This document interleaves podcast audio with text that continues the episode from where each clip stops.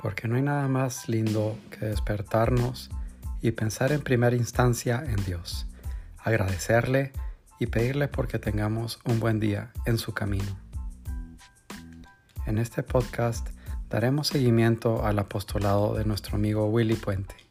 Adentraremos en las lecturas de sus libros y también de las lecturas santas, el Evangelio y otras cosas de santos y más.